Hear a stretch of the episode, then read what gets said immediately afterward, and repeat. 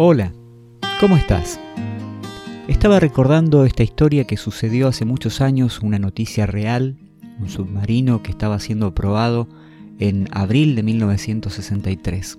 Se llamaba Triliadora, un submarino que tenía como objetivo ir a profundidades nunca antes alcanzadas por el hombre.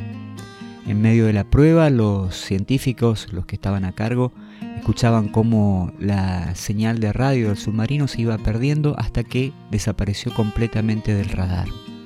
La nave desapareció, otro equipo de búsqueda bajó a las profundidades del océano para, para ver qué había ocurrido y se descubrió que el submarino, según lo que después dijo uno de los encargados de la prueba, el submarino había implosionado, había sido tragado por el mar, como si una mano gigantesca hubiera arrugado una hoja de papel, lo arrugó así y quedó totalmente eh, comprimido.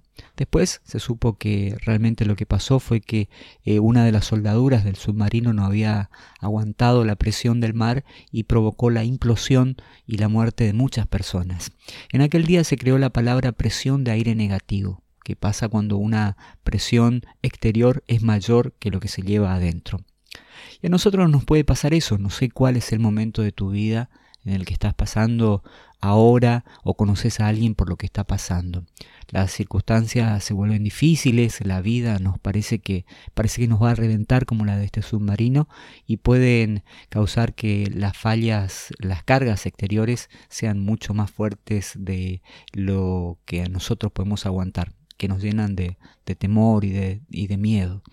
Pero tenemos que recordar que las presiones que soportamos pueden ser más fuertes o, pueden estar dentro de las rajaduras del alma o las rajaduras del corazón, como muchas veces se lo dice. Pero tenemos que recordar, y esto es lo bueno, que la Biblia a nosotros nos dice que Cristo, que es Jesús, que es Dios, eh, quien está en nuestro corazón, realmente quien eh, al que no hay enfermedad, al que no hay ninguna adversidad a la que le pueda hacer frente.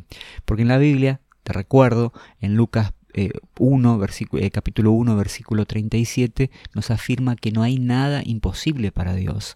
Así que eso es lo bueno que te quiero recordar hoy aquel Dios que en su momento abrió mares, destruyó muros, eh, desbarató ejércitos y usó a personas simples, personas que estaban extraviadas, que estaban perdidas en sus vidas, como quizás puede ser, puede ser vos, puedo ser yo en este mismo momento, de hecho soy tan, tan humano como vos, eh, y Él los usó y permitió que lograra cosas increíbles, extraordinarias, y eso es lo bueno. Hoy te quiero recordar que Jesús está en nuestros corazones, está en el tuyo, está en el mío, y que necesitamos confiar en su palabra. No hay nada en este mundo que nos pueda derrotar cuando estamos en, la mano, en las manos de Dios. Este Dios, que es el creador de los cielos y de la tierra, nos ama tanto que dio su vida, envió a su Hijo para este, morir por nosotros. Y ahora vive en nuestros corazones, está muy cerquita, es cuestión de, encontrarlo, de, buscarlo. Así que Él sabe nuestras condiciones, sabe cuando estamos quebrados, cuando tocamos fondo y, podemos este, encaminar nuestra vida, pero siempre confiando en Él. Él sabe cuánto tiempo, eh, cuánto podemos soportar, no solamente cuánta presión externa, sino también cuánta presión interna podemos aguantar. No hay enfermedad, no hay dificultad. Eh, no va a ser fácil porque obviamente a los que estaban en, el submarino que te estaba contando seguramente la, pasaron muy mal. Era simplemente un ejemplo como para graficar la situación.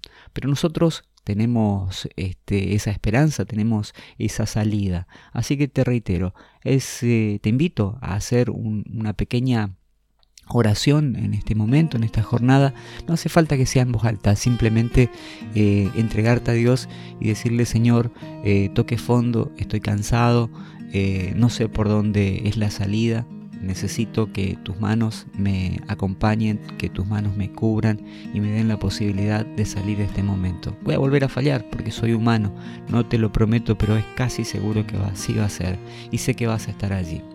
Gracias por escuchar esta historia, por escuchar esta reflexión, gracias por permitirme servirte. Eh, bueno, si te llegó, te invito a compartirla también con quienes a quienes querés. Que tengas una excelente jornada. Que Dios te bendiga inmensamente. Chao, hasta la próxima.